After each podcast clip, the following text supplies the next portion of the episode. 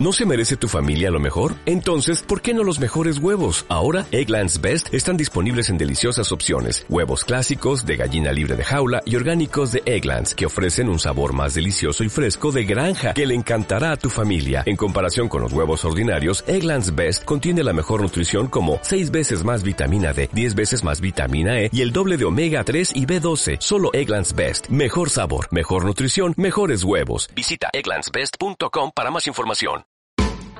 MBS Radio y el Dr. Zagal han dispuesto una generosa y elegante mesa para celebrar este banquete. Pasen y sean bienvenidos a degustar los manjares de este menú, especialmente seleccionado para los paladares más exigentes. Esperamos que esta experiencia cultural les deje buen sabor de boca, aquí en MBS 102.5.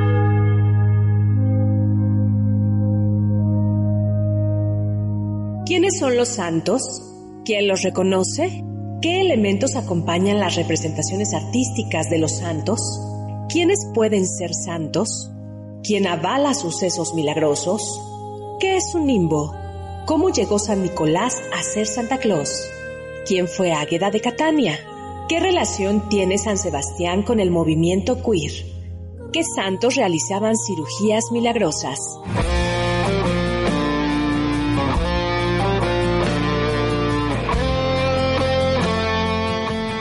Hoy hablaremos de El abogado del diablo, Santa Lucía, Sinterklaas, San Dimas, Santa Liduvina, una mirada feminista y más sobre santos y santas.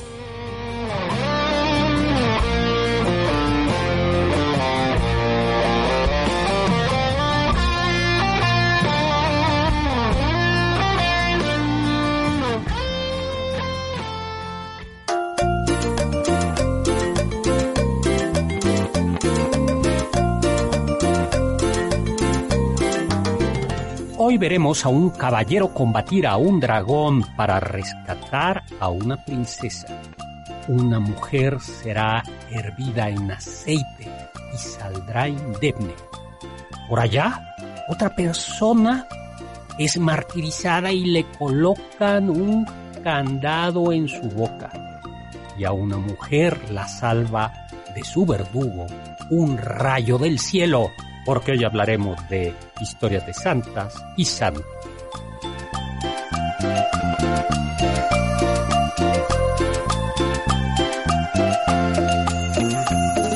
Hola, hola amigos y amigas, ¿qué tal? ¿Cómo están? Hoy 24 de diciembre. Feliz Nochebuena. Me acompaña la elegante y distinguida Carla Aguilar. Hola Carlita. ¿Qué tal, doctor? ¿Cómo está? ¿Ya listo para la gran cena hoy? Ya listo. ¿Qué le pediste tú a Santo Claus, a los niños reyes, a los niños reyes, a, lo- a- a Santa los Reyes Magos. a Santa Claus y al niño Dios? secreto, doctor. Ay.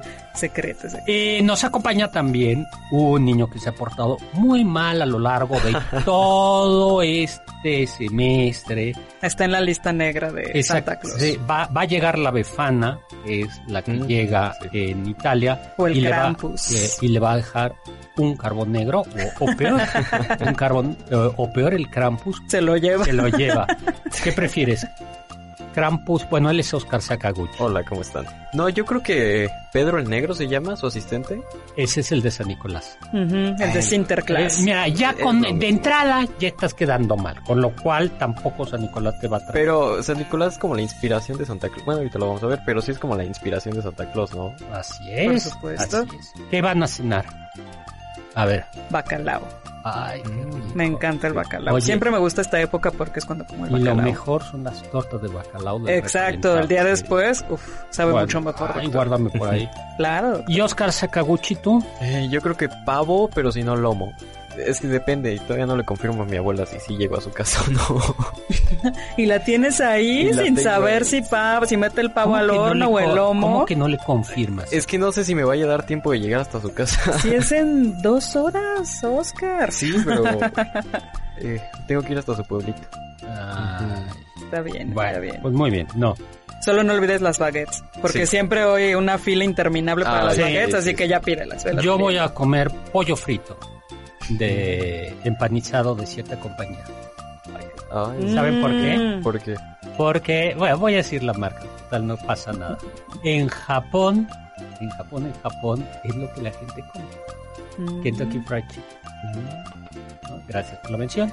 Eh, y, Ojalá nos y- manden unas cubetitas y la, de pollo. y- y la historia es porque cuando en los años 70, 60, había, no, 70 llegó eh, esta pollería ya, los occidentales querían pues comer algo, pero sobre todo en las ciudades pequeñas no había como pavos, ni- entonces decían, ¿qué es lo que más se parece a la Ay, no. Navidad?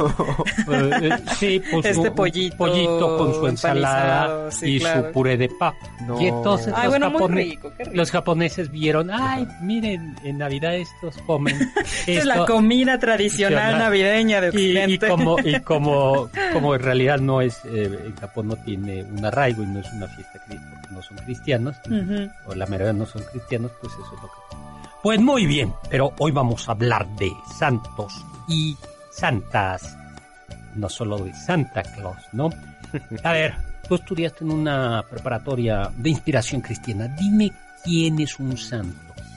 Eh, santo. Santo se considera como todo aquel lugar, objeto o persona este, que debe presentar un atributo considerado divino, eh, que proceda de la divinidad, o que pruebe que tiene una relación privilegiada, este, no sé, que posea poderes de mediación o de intercesión eh, entre la esfera humana y la esfera divina. pues temo decirte que no es del todo exacto Sí, yo no lo dije, este, estoy citando aquí un libro. la santidad como paradigma histórico en el anuario de historia de la pero iglesia. el santo, no, no la santa, pero el, el- Ah, sí, eso es santidad, ¿verdad? a ver, sí, ¿quién sí es un acuerdo. santo? Santo, pues es... Bueno, Blue Demon, santo, no, no, pero, no, pero no, no es ese. No. ¿Quién es un santo Pues para los católicos? se supone que todos debemos ser santos, eso es a lo que aspiramos. ¿Quién Eh, es? Pero al final de cuentas es quien tuvo una vida, pues sí, cercana a Dios, eh, que se debe de seguir como ejemplo, que se ganó el cielo. No, eso es un santo canonizado. No, o sea, pero todos debemos de ser Uh, santos. Sí, pero para, para los católicos, santos son aquellos que están en el cielo. Por eso. Sí, pero aquel, aquella persona que llegó en el cielo, que llegó al cielo, es santo. es por eso que San Dimas es, se considera que es el, primer, santo, porque Jesús le dijo, tú vas a estar hoy conmigo en el paraíso con mi Padre. Ahora, ¿sí? y por eso el día de el primero de noviembre es la fiesta de todos los santos, es decir, no solo los santos que están canonizados. Ahora bien, eso sí, ¿qué es la canonización? Eh, la Esa ya es la parte técnica, técnica procesal. burocrática. Entonces, claro, digamos que hay como dos tipos de santos. Los santos anónimos, aquellos que están en el cielo y cuyos nombres no conocemos o que no sabemos. Sí, cuyas vidas desconocemos. Y aquellos que eh, la iglesia, los, los santos públicos, a los que les eh, reconoce, la iglesia se compromete y dice, yo cuando, de- cuando canoniza a alguien cuando se le rinde culto a alguien, la iglesia católica dice, yo estoy seguro de que fulano de tal está en el cielo. No quiere decir que, no tenga de- que no haya tenido efectos, sino quiere decir llegó al cielo. Doctor, ¿y con cuánta seguridad podemos decir eso? O sea, que está Bueno, en a el ver, cielo. esto es de fe. Eso es de Sí, fe. todo Eres- lo que vamos a decir es cuestión de fe, ¿eh? O sea. Esto, esto no es químicamente comprobable, es decir, quien cree y quien no cree, no cree. Así es. ¿no? ¿Tú te vas a ir al cielo? No creo. Híjole. ¿O acaso estás jugando a ser el abogado del diablo?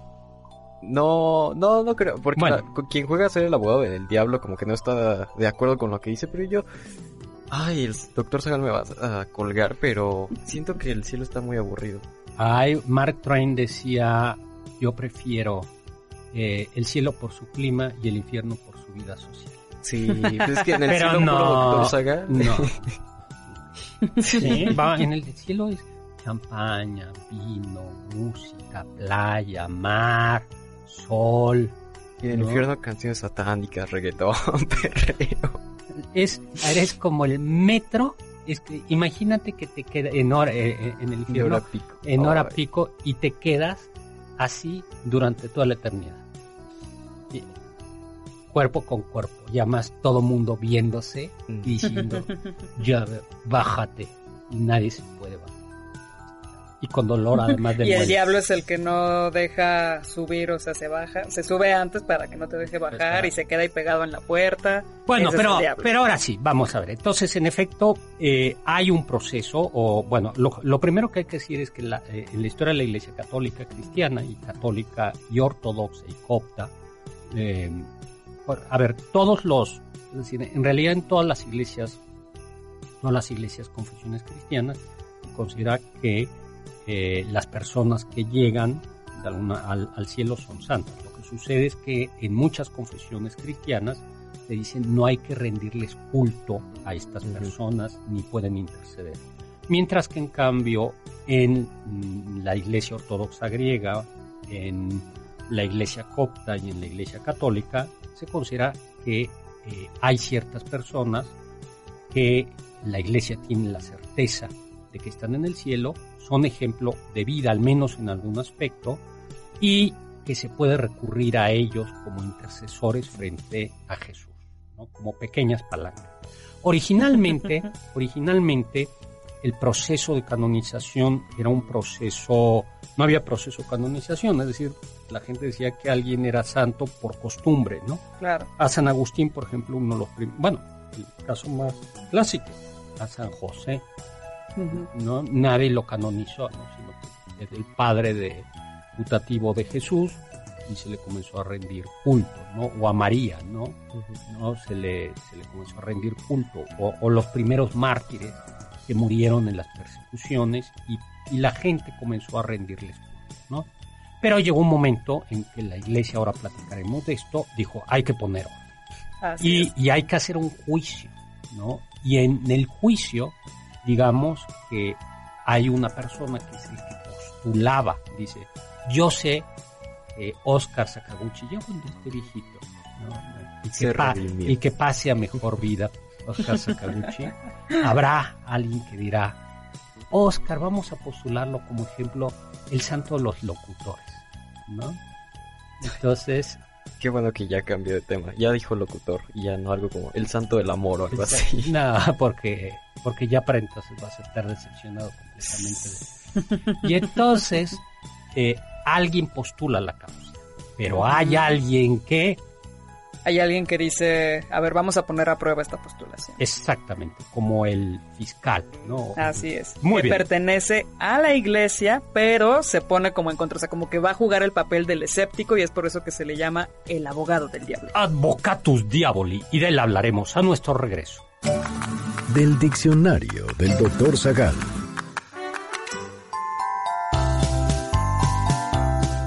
La palabra piñata viene del italiano piñata, que significa olla panzuda de barro.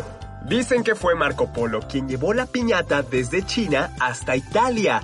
Parece que en China observó que la gente solía romper la figura de un buey relleno de semillas para celebrar el año chino. En Italia, la piñata sería utilizada en las festividades de la cuaresma. La piñata clásica tiene siete picos que representan los siete pecados capitales. La venda en los ojos de quien le pega simboliza la fe ciega. El palo representa la fuerza de la virtud que acaba con los placeres vanos y con los falsos bienes con los que el diablo tienta al hombre. De Italia, la costumbre de romper piñatas pasó a España. Entonces empezó a celebrarse el Domingo de Piñata, cuando la gente solía salir a romper la olla.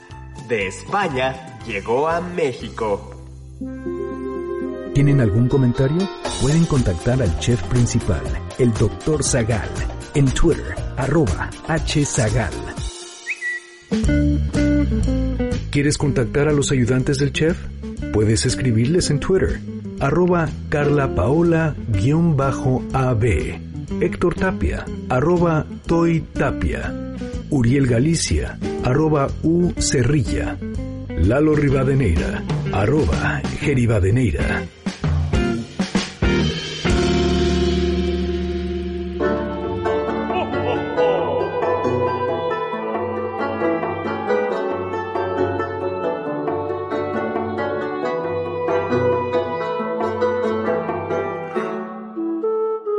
Estamos de regreso en este programa navideño, jo, jo, jo, jo, jo, de Nochebuena ya preparándonos, acompañándonos. Seguramente usted está, está atrapado en el tráfico porque fue, se le Ah, olvidó el regalo para su cuñado y salió corriendo o se le olvidó el pan. El refresquito, el refresquito, la eh, baguette, o que al final ya no alcanza el vino. o las no, bueno. aceitunas. Ay, no había aceitunas, pero pues por eso estamos acompañándolo aquí.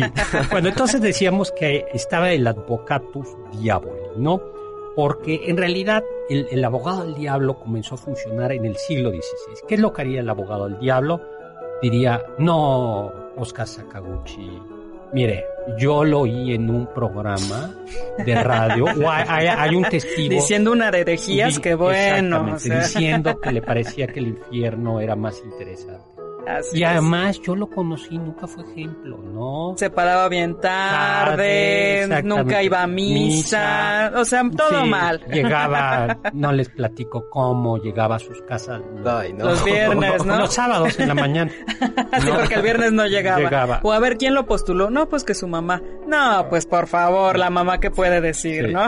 Eh, también, por ejemplo, este, si hay milagros, claro. si por ejemplo alguien dijera, no, es que yo le recé a, a- yo, yo le pedí a Oscar Sakaguchi que me curara de esto y me curé. No, no, no. ¿De qué se curó? De Reflujo. re- Reflujo nocturno. De, de reflujo nocturno, ¿sí? No, pero ¿usa usted almohada? Sí. Ah, pues es que es la almohada la reflujo, La acabo de cambiar. Ya. Ahí está, señor. Ahí está, no, no. Es, es un, el, Sí, o algún milagro como es que yo lo vi en dos lugares al mismo tiempo, Mm. ¿no? ¿Tiene hermanos? Sí, uno gemelo. ah, ahí está, ahí está. Pues eso, el proceso eh, se llama canonización porque se incluye a esa persona en el canon, en la lista de santos reconocidos, ¿no? Como decíamos antes del siglo XIII, la santidad, la canonización dependía de, pues esto, de la tradición, de que alguien gozara. mm, Tiene una buena reputación y reconocimiento de una comunidad. Exactamente, ¿no? Eh, pero poco a poco ya eh, los obispos fueron poniendo orden y finalmente el Papa, eh, ¿quién, quién es? Juan V, Juan XV, ¿no? Así es, en, 19 en 993 fue can- canonizó a Ulrich, obispo de Augsburgo, 20 años después de su muerte, y este es el primer santo oficial ya con este proceso de canonización que solo pertenecía al Papa. Y se fue a lo largo del tiempo restringiendo y haciendo que solo la, solo la, solo la Santa Sede, solo el Vaticano y el Papa puede canonizar y hay hasta una, una ley, ¿no? Eh, ya en el siglo XVI, Sixto V determina que es la Sagrada Congregación de los Ritos la que se hace cargo de un proceso. ¿Y ese proceso cuál es? Esto es un poquito burocrático, pero, pero la verdad es que la Iglesia siempre ha sido muy burocrática Así es. porque es la heredera en buena medida de la burocracia del Imperio Romano. Pero a ver, comenzamos. Entonces, digamos, fallece Oscar Sakaguchi, Ok. ya entrado de año, en años, Así 95 es. años. ¿no? Y entre quienes están llorando su muerte y demás, alguien dice, yo lo postulo para santo. Pero es, no es tan fácil, tiene que pasar un tiempo ya- y la postulación hay que presentar un expediente. La vida, no hay que escribir. ¿Y ahora ¿no? cómo no. sería, doctor, el Instagram? El Twitter de la persona. Sí, con los tweets ahí. ¿Qué tal? Y lo, yo, Es los que TikToks Luego, uno tics- se va. Qué mayor expediente que ese, ¿no? Su historial de búsqueda. Sí. se, se postula, se hace una biografía. Ajá. Y se entrevista a todos los a todos los Que puedan dar testimonio, ¿no? De su vida. dos una vez De ser can- siervo ya, de Dios. ya que se admite ya que se admite la postulación la iglesia dice siervo de Dios qué quiere decir eso simplemente pues, un señor que sirvió a Dios Exacto. pero no me comprometo todavía no, Ujú. ¿no? tres ya eh, cuando Sí, una vez que ya se dice, ah, pues era un siervo de Dios, atendía misa, por ejemplo, hacía como estas, estas buenas obras siempre en nombre de Dios. Ah, es una persona Venerable. venerable. y luego ya pero hasta ahí es venerable Así Y es. luego viene ya un momento clave en el que la iglesia dice, la igle- dice, después de haber estudiado esto, y se tiene, ahora se tiene que presentar un milagro especialmente médico, que sea inexplicable por causas humanas, se declara beato, que, viene el- del latín, que quiere decir feliz.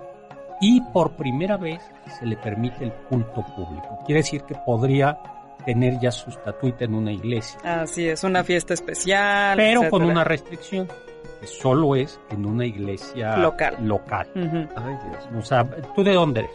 Yo soy de... ¿Dónde naciste? En Iztapalapa. Ah, en Iztapalapa. Pues digamos, eh, se, se le podría Poner ahí ahí- la figura en la ahí iglesia. en la iglesia de Iztapalapa, ¿no? Sí. Y finalmente ya viene la, epo- la, la final, que es la canonización, cuando dice, ya cuando dijeron que es beato, dijeron ya está en el cielo.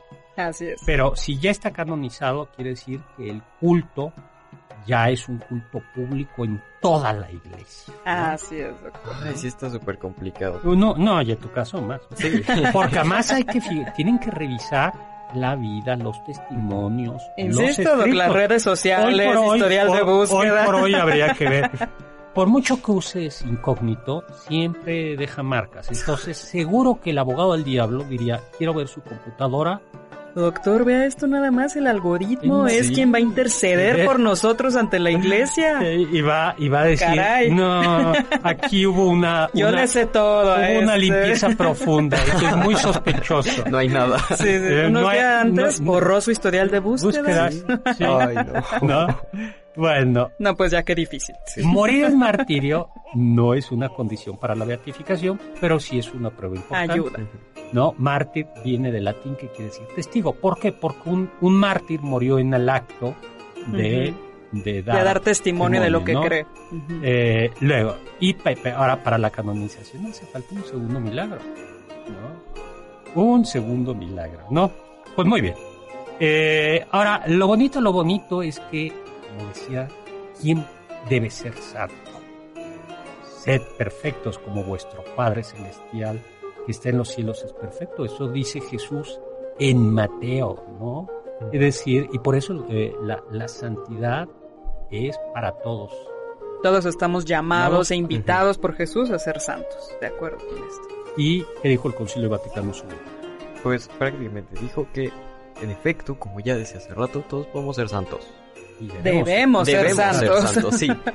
¿no? Bueno, pero ay, sí, es que lo veo súper complicado. pues es que sí, por eso el premio es el cielo.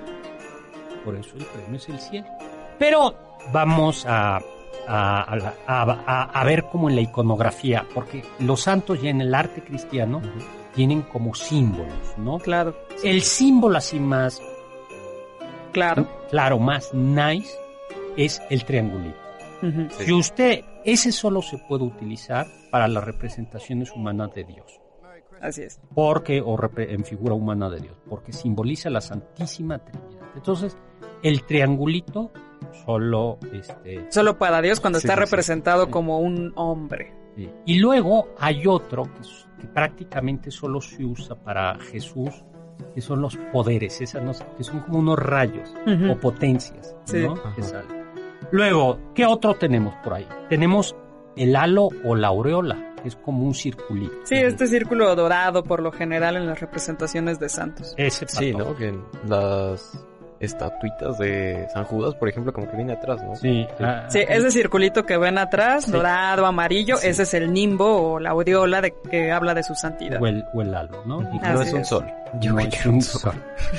No, no es un sol. Luego vamos a ver. Si ustedes ven a un eh, santo con un libro, ¿qué, qué creen que es? Puede ser que haya sido evangelista, entonces Juan, Marcos, Lucas, Mateo, o puede que haya sido un doctor de la iglesia. Doctor de la iglesia. Uy, ¿no? usted va a tener un libro, doctor. Yo, yo varios. libros. El, doc, con el gabinete de curiosidades del doctor Zagal. No, yo quiero un micrófono y el TikTok. Sí, Ah, eso estaría muy bien. San Luego. TikToker. Luego, luego, hay uno bien curioso Doctor, tenemos que irnos rápidamente a un corte. Ah, Los sabios dicen. Ama y haz lo que quieras. San Agustín.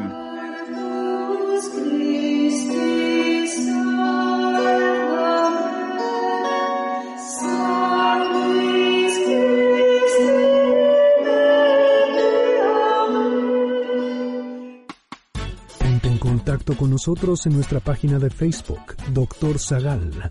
Ya volvemos a este banquete después de un ligero entremés comercial. Ya volvemos a este banquete después de un ligero entremés comercial en MBS 102.5.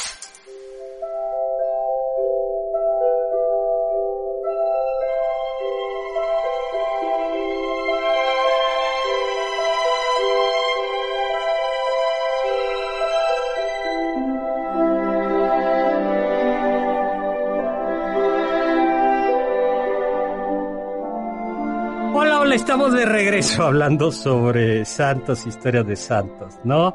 Vamos a ver, una corona, De origen noble. exactamente, ¿no? Porque hay santos, San Fernando, rey, San Luis de Francia rey, también. Santa Isabel de Portugal, rey, Así es. ¿no? También una bandera implica que fue de origen noble. Noble, puede ser, ¿no? Pero con la corona también puede ser un mártir, bueno, una mártir virgen, ¿no? No. Exacto.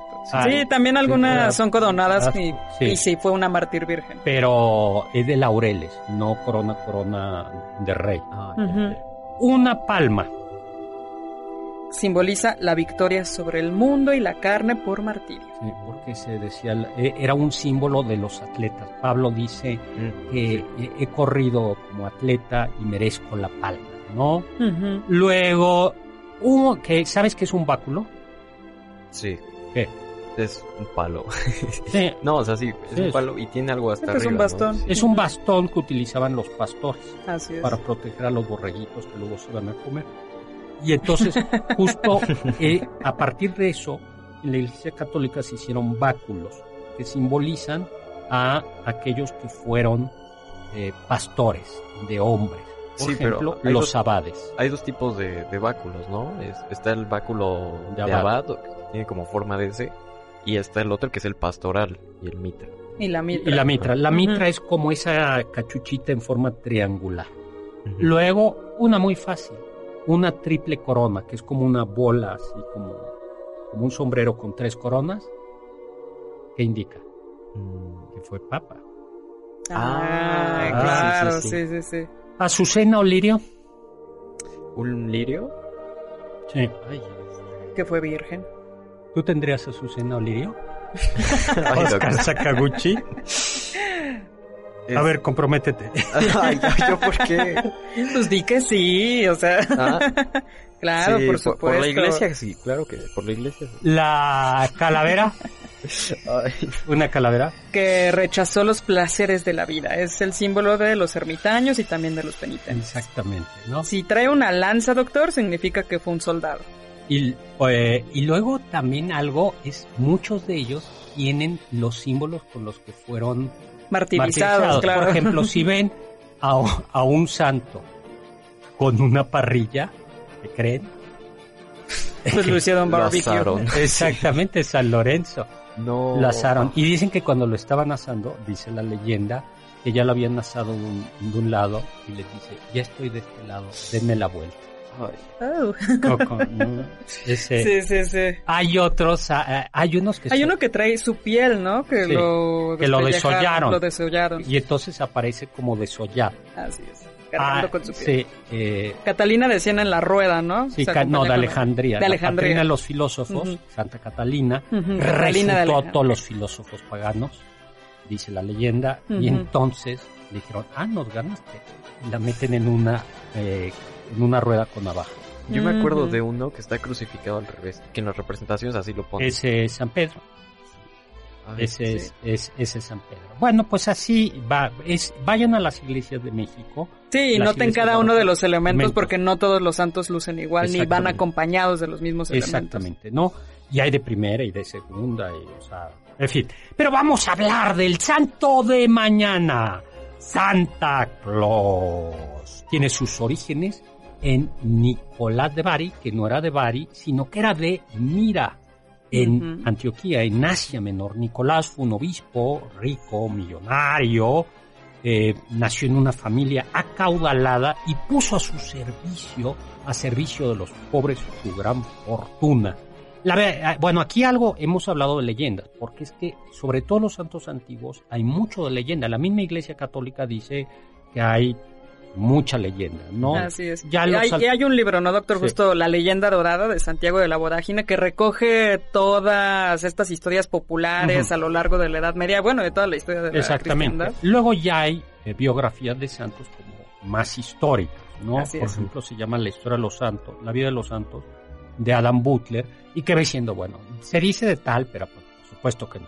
Pero bueno, San Nicolás, Nicolás de Bari, Nicolás, Nicolás de Bari, dice que un padre, ya platicamos de él, ¿no? Sí, Pero- pues se cuentan varias historias, pero salvó a las hijas de un padre que se había endeudado y las había puesto a prostituirse y las salvó de él. Ese papá siempre me da coraje. O sea, él- él- Claro, o sea, a ver, horrible. usted está endeudado, prostitúyase usted. Exacto, Exacto. sí, eh, O sea, claro, quieren o sea, salir de la deuda, las hijas, ¿qué culpa tienen? Salga usted, las hijas que... Y Nicolás, enterado de eso, llegó a medianoche y aventó en la casa unas monedas. Por la de chimenea dejó caer las monedas y cayeron en las calcetas que habían puesto a secar cerca de la chimenea. La otra es que llegó a una taberna donde el tabernero había cocinado a tres niños y los había hecho pastel y él los resucitó. Ay, Dios a mío. los niños, ¿no?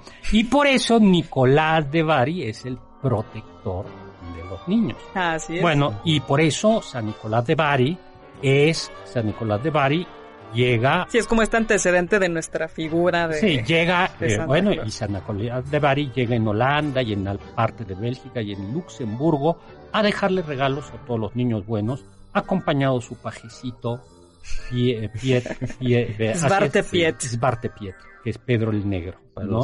Quedó un esclavo. Exactamente. Por eso era negro. Sí. Y por Pero eso, ya después le quisieron como limpiar, Ajá. ¿no? Porque ya no es que fuera negro, tenía la carita manchada de carbón, no, nada sí, más. pues, de- como fuera, era. Era un esclavo, seguía siendo un esclavo. ¿no? Y, y que en las tradiciones va castigando. Ahora ya reparte dulces, pero antiguamente llegaba. eh, el Svarte Pues con látigo, Ajá. castigando. O te Pegando. llevaban su saco ahí. No, ese es. El No, ese es el No, Krampus. pero también él, ¿no? Y- sí, el Sí. Krampus te llevaba. Pero, y bueno, pues San Nicolás de Bari, los neerlandeses, por, hay que decir así, que colonizaron Nuevo Harlem, después sería Nueva York, los fue acompañando San Nicolás de Bari. Y por eso San Nicolás le, da, le daba regalos a los niños de Nuevo Harlem. Y se decía Sinterklaas, ¿no? De, el Nicolás, Niklas, griego, se convirtió eh, en Sinterklaas. Y de ahí viene ya este Santa, Claus. ¿no? Que parece que es Washington Irving, el escritor estadounidense, quien pues deformó el Sinterklaas en Santa Claus, que ahora eh, y ya se convirtió en ese famoso señor que eh, y que reparte regalos a los niños se han portado bien. Así es. Y si no se quieren quedar sin regalo esta Navidad, pueden ir a la parroquia de San Miguel Arcángel, allí en Izazaga y Pino Suárez, porque hay un En nicho de en la Ciudad de México, porque hay un nicho dedicado a San Nicolás de Bari. Así es. Pues vamos a hablar como de santos así, de, diver- ¿no? Santa Es que las historias son divertidísimas. ¿no? Santa Águeda de Catania, ¿no? Eh, agiografía quiere decir agios es santo, no agiografía es historia De los santos. Ah. Santiago este de Vorágine dice pues que Águeda, que era guapetona, rechazó el, con, el cortejo de un procónsul, o sea, así como de la Uno de los meros meros. meros meros en Roma, Quintianus, procónsul de Sicilia, porque eh, Santa Águeda había ofrecido su virginidad a Cristo. Y en venganza, Quintanus la mandó a un lupanar. ¿Tú sabes qué es un lupanar? Es como un prostíbulo, ¿no? Es un prostíbulo. Es un prostíbulo. Eh, no, y sin embargo, Pues aún así, exactamente, o sea, no perdió la virginidad y pues Quintinianus, enfurecido, dijo, ah, sí, pues entonces, córtenle los senos. Y le cortaron los, Los senos. senos. Pues es muy interesante. Santa, bueno, Águeda antes de ser santa le contestó herida después de que le cercenaran los senos. Cruel tirano, ¿no te da vergüenza torturar en una mujer el mismo seno con el que de niño te alimentaste? Y después de la tortura, Águeda tuvo visiones, San Pedro curó sus heridas, pero siguió siendo torturada, la aventaron a carbones al rojo vivo y la revolcaron por toda la ciudad en Catania. Ay, no. Y por eso ella es protectora de las mujeres que padecen algo en el pecho y de las que tienen partos difíciles y problemas en la lactancia, también es patrona las enfermeras. Y suele, eso es macabro. Sí, si alguna vez han visto una imagen de una mujer que en una bandeja tiene un par de senos, esa es Santa Águeda de Catania. Oye, algo que platicábamos Carlita y yo. Antes de entrar, sí, antes muy de entrar interesante. aquí, es que en realidad vamos a ver como un común denominador, es que estas santas fueron feministas. Es decir, fueron mujeres que, es decir, a ver, el, feminismo, el, el punto partida es que la mujer es dueña de su vida, ¿no? Es dueña de su cuerpo. Hay una emancipación de absolutamente E- toda, todo, todos estos roles que se le anteponen Claro. a la sociedad, como ser madre, cásate, dedícate a esto, ¿Y ¿no? por qué? Y estas mujeres dijeron, pues yo quiero ser virgen y eso es su derecho. ¿no? Claro. Y lo que vemos es que son los hombres, la familia, pero especialmente los varones, Ujú, los padres o las autoridades o los prometidos los que ejercen violencia brutal claro. sobre, sobre las mujeres. Claro, Esto- porque o sea, la mujer es prometida, como, claro, yo te prometo que te vas a casar con mi hija, y la hija dice, pero pues yo no quiero, Pero- yo no me quiero casar, ¿no? Y la violencia que se ejerce sobre ellas es brutal. Pues muy bien, vamos a un corte y vamos a hablar de Santa Lucía. Escuché que... Santa Liduvina es la santa patrona de los patinadores y enfermos crónicos. ¿La conocían? Nació en una provincia de Holanda Meridional en los Países Bajos. No sabemos mucho de su infancia, pero sí de cómo fue su vida desde los 15 años. Una tarde, Liduvina fue a patinar con sus amigos a un lago congelado. Todo era risas y diversión hasta que se cayó sobre el hielo y se fracturó las costillas. Allí empezó una vida de dolores que solo aumentaron con el paso de los años. Pero así también aumentó su fe. Murió a los 53 años. ¿Faltaste alguno de nuestros banquetes? ¿Quieres volver a degustar algún platillo? Escucha el podcast en mbsnoticias.com. MBS 102.5. ¿Listos para el siguiente platillo?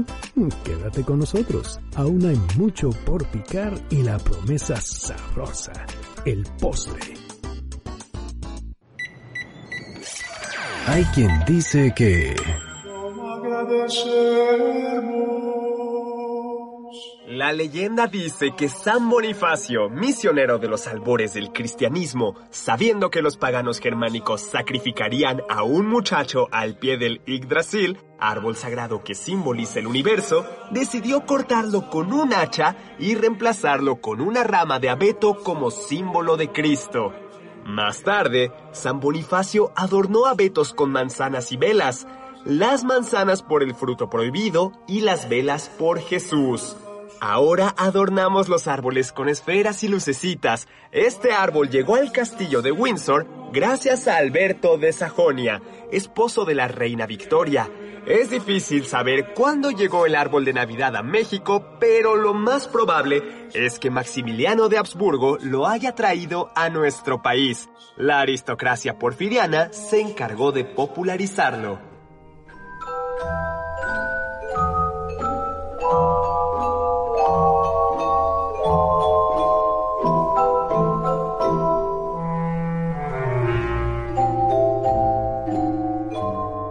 Estamos de regreso aquí hablando sobre santos y santas y surgió una polémica. A ver, yo dije que en realidad hay un protofeminismo en estas santas, estas santas que ofrecen su virginidad y son eh, y dicen yo hago con mi cuerpo lo que quiero, quiero ser virgen y O lo quiero ofrecer a Cristo, por ejemplo, Y ¿no? entonces la, el- el- como las familias o los prometidos o la sociedad es tan violenta que las martiriza, que las Prefiere las- matarlas a tenerlas ahí como y vírgenes. cuando la mujer tiene todo el derecho de decir, yo no me quiero casar, punto. Pero podríamos verlo entonces como precursor, porque al final de cuentas también están ofreciendo su virginidad a Jesús. Bueno, pero ese es derecho de ella. O sea, a ver, el, el cuerpo, es decir, eh, de cualquier ser humano, Ujú. es decir, con ciertos límites yo puedo hacer con mi cuerpo lo que quiero, o sea, o con mi vida, me, me- me autodetermino. Es, me- la- mi vida es mía y mi proyecto de vida es mío Y bueno, hay que tener consideraciones con los demás, pero nadie me puede imponer, y Claro. mucho menos algo como el matrimonio, ¿no? Es que uno piensa que ejercer la sexualidad es justo tener relaciones sexuales, por ejemplo, ¿no? Sí. Libres y de cualquier manera como uno quiera, pero ejercer la sexualidad y el autodominio del cuerpo también, es decir, yo no quiero tener relaciones sexuales. Ah, claro. Tanto varones como mujeres. Claro, por sí. eso, por ejemplo, el celibato es algo que voluntariamente se ofrece, no debe ser una imposición ni una represión. Claro, incluso curiosamente en las teorías más vanguardistas ahora hay personas que se autodefinen asexuales Claro. y que dicen Y se sigue considerando como parte de la sexualidad. Ese es Claro. un ejercer tu sexualidad. y, y que dicen pues yo no y no tienes por qué discriminarlas. Yo creo que es eso. No, yo no. Bueno, pero vamos a hablar de, de Santa Lucía que vivió por allá del siglo IV. Es eh, eh, leyenda, mártir cristiana que padeció eh, la persecución de Diocleciano. emperador. Muchísimos padecieron la persecución de Diocleciano. ¿no? Consagró su vida a Dios, voto de virginidad, eh, pero su madre estaba enferma y necesitada, prometió la mano Lo de que su venimos hija diciendo. a un joven pagano. O sea, necesito que alguien me pague la medicina, Otra vez, hija, pues cásate con este, ¿no? Y Lucía, para librarse el compromiso, le rezó a Santa Águeda Ujú. para que curara a su madre, se curó y pues ya, una vez que la mamá dijo, ya me curé, bueno, ya, ya no te tienes que, que casar. Y el joven pagano se quedó vestido y alborotado, acusó a Lucía de ser cristiana. Y entonces llevaron a la pobre Lucía a Pascasio, eh, cónsul de Siracusa. Mira, a uno de tus hijos le puedes poner así. Pascasio. Eh, ordenó y a que esto es brutal que sí, Lucía bueno. fuera llevada a un prostíbulo para ser violada de porque se rehusó a negar su fe Y luego viene la leyenda que no la pudieron mover no por más que la amarraron y no la lograron mover Sí, que los guardias no la pudieron Ni un mover, grupo de llevaron un bueyes. grupo de bueyes, no la pudieron mover tampoco, y pues Lucía simplemente no negaba de su fe. la hirvieron en aceite pero Así ni aún así después la quemaron en la hoguera ¿no? Pero, Pero- se disipó el humo Ajá, y no y le Lucía pasó. estaba intacta. y después le sacaron los ojos O sea, eso ya... Sí, ¿qué, ya qué pasa? cosas, no, ya, ya. suéltala. Pero ella seguía viendo. Seguía ahora, viendo, Ahora sí. dices, a ver, espérame, Pascasio, si esto pasó, eres muy bruto. Porque, Sí, claro, porque, a ver, sí. a ¿qué ver, onda? no? ¿qué, qué pasa? O sea, sí. O sea, O si le dis- casi casi como le disparé a quemarropa y seguía aquí es como... Ni Jason, ¿no? mm, claro. Ni. Mike Myers aguanta tanto. Y otras narraciones dicen que eh, Dios la dotó con otros ojos, ¿no? Bueno, finalmente le atravesaron la garganta con una lanza eh, y además su belleza, eh, hay otra tradición que dice que su belleza enloquecía a sus pretendientes y entonces para calmar los ánimos se sacó los ojos y, Y se- se los envió. Ay, no. Les dijo, Ajá. ¿les gustan mis ojos? Ahí Pues están. tómalos. Bueno, no, bueno, por no. eso es pe- Bueno, es- de nuevo, hay una, hay una leyenda, pero hay un fondo, es decir, que tiene la mujer el derecho a hacer lo que quiere con, con, con su vida. Claro, y, por- comprometida que te gustan mis ojos, pues tómalos, ¿no? Pues muy bien. Así. Es patrona de las personas, de los ciegos y de quienes sufren enfermos de problemas de la vista. Y también como Santa Águeda lleva sus pechos en una bandeja, Santa Lucía lleva unos ojos también. San Dimas. De acuerdo con los evangelios apócrifos de Nicodemo y el protoevangelio de Santiago, Dimas eh, fue el buen ladrón al lado de Cristo. Hay que, y según otras tradiciones, hay que recordar que cuando Jesús, María y José huyen rumbo a Egipto, unos ladrones los interceptan o los van a... Y uno de ellos es de buen corazón y, y salva a la familia. Claro, hasta le ofrece sus ganancias al otro y le dice, mira, yo te doy mis ganancias Pero ilícitas de- de hoy, pero déjalos en paz. Dice, porque es un viejo, un niño y una mujer y nosotros no Ay, debemos... esos ladrones que. Sí, no, bueno, pero si te hubieran asaltado a ti porque tú no eres ni niño. Pero soy estudiante, Ni ¿no? Son, viejo, son- ni- son buena onda con los estudiantes. Sí. Sí, Sí, hay, hay muchas historias, iba a decir de éxito, pero no es éxito. No, no, no. Simplemente es como, es que yo sí le di cinco pesos y porque le di cinco pesos no me apunto con la Ah, pistola sí, en el sí, camión. sí.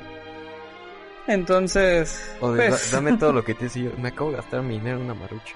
Y, Ay, bueno, mira, yo gané esto, toma, vete. ¿Te lo dieron? No, un amigo ahí por una prepa, pero... Bueno, pues el caso es que sí es cierto que al lado de Jesús estaban dos ladrones Y uno, a uno- la derecha y otro a la y izquierda. uno de ellos blasfemaba y el otro le dice, nosotros estamos aquí por nuestra propia culpa, pero Jesús es inocente. Claro. No temes a Dios en el mismo suplicio y entonces Jesús le dice, hoy estarás conmigo en el paraíso. Es muy bonito. Ese es, ese es bonito. Es una gran historia. San Sebastián, que está de Uy, ese me super encanta. moda. Está de moda porque hoy por hoy Es está... como el santo del movimiento queer. Sí. ¿No? Como el, el santo gay. Pero no, no es por eso. No es ¿Quién por su vida, no es por nada. de Nada, eso. nada, nada, no. ¿Quién fue Sebastián? Fue un soldado del ejército romano ahí alrededor del siglo III. Que Pertenecía a la guardia pretoriana. Que eran los que los pretorianos son los que cuidaban al, al, emperador. emperador. En este caso, nuevamente, Diocleciano. Ay, no. Y cuando se entera Diocleciano, Que lo es orden- cristiano, pues entonces lo, ordena manda a ejecutar. torturar. Y la ejecución, ¿no? la, la, la tradicional es que lo, Lo ataron en un árbol, ¿no? y, con, y Ujú. con flechas, pero con la indicación de que ninguna flecha tocara un órgano vital. Exacto, o sea, que sufriera siendo atravesado por cientos y cientos de flechas. Y entonces lo que sucede es que hay una larga tradición de iconografía en donde se representa semidesnudo a A Sebastián y A además como un efebo, ¿no? exactamente como un jovencito, joven y con, con esta como Expresión. De como gozo. de gozo, Ujú. Sí, sí, de sí. gozo. Pero claro, en la iconografía es claro, es gozo porque el dolor lo está Lo acerca a acercando Dios. Y algunos, y entonces se ha interpretado como decir, también en el ejercicio de la sexualidad hay un, hay un, hay una relación, no siempre entre placer y dolor. Claro. ¿no? Y entonces, Y se une ahí perfectamente. Está el gozo de, vamos a decirlo así, ser penetrado por cientos de flechas, pero ese, esa penetración lo acerca a Sí, un sí, sí. gozo místico, extático de Dios. ese, ese, ese es. No, y también representa la figura de, bueno, yo voy a ser diferente a como se supone que debería de ser, ¿no? Eh, bueno, aquí en el caso es, yo voy a ser cristiano en un lugar donde no se me deja ser cristiano a pesar de que eso me cueste la vida. Claro, lo triste, lo triste, lo triste es que, pues hay que reconocerlo, después de que el cristianismo fue brutalmente perseguido, el cristianismo se convirtió en perseguidor. Es Sí. decir, Así es. eh, eso es histórico, los papas han pedido perdón por eso, pero pues eso, Pasó. cada quien crea lo que quiera. Eh, San Cosme y San Damián, patronos médicos. eh, Particularmente de cirujanos y por tanto también santos patronos de barberos. Ahí, ahí este, eran de Arabia, ¿no? No, eran de Qatar, eran de Arabia. Eh, no cobraban, híjole, sí. Fueron quemados vivos, Qué sobrevivieron, eh, pero luego los mandaron a decapitar, ¿no? Hacia el año 300. ¿no? Nuevamente, Pero Diocleciano. una de sus curaciones es las que yo no entiendo, porque algo me hace ruido. es en esa curación. Se dice que y fue un milagro el que hicieron, porque el tra- tra- le trasplantaron la pierna de un criado negro a, un, enfermo blanco. Ujú. Entonces, a ver, lo que, o sea, ¿de dónde sí, salió la pierna del ¿En qué criado? Es decir, condiciones eh, es decir, el, sí, o sea, el criado, yo quiero creer que estaba muerto. sí, que acababa de morir, morir, ¿no? Dijeron, no, "Ah". no que le hayan quitado la pierna al criado Ajá. y se la hayan dado. Yo espero que no. Pero también es muy interesante. Si ven en una iglesia un hombre que tiene una pierna blanca y otra negra, ese fue un paciente de San Damián pues y ya. de San Cosme. Ya no nos da tiempo de hablar de Santa Liduvina, la patrona De los patinadores. patinadores. Nos tenemos que ir. ¡Felicidades! ¡Feliz Navidad! ¡Feliz Nochebuena! Nos oímos. muy rico. Sí. Cenen, cenen muy rico y piensen en los demás también, ¿no? Bueno, Carla Aguilar, Oscar Sakaguchi, muchas, Muchas gracias, gracias. Muy felicidades. Muchas felicidades a Carmen Cruz Larios y Héctor Tapia en cápsulas. En controles a, a Víctor Luna, heroico. Muchas gracias por estar aquí. Por supuesto, a Juan Carlos Castillo y Carla Aguilar en producción. Y los dejo con el siguiente programa, Balones al Aire, con Eduardo Chabot y con todo su equipo.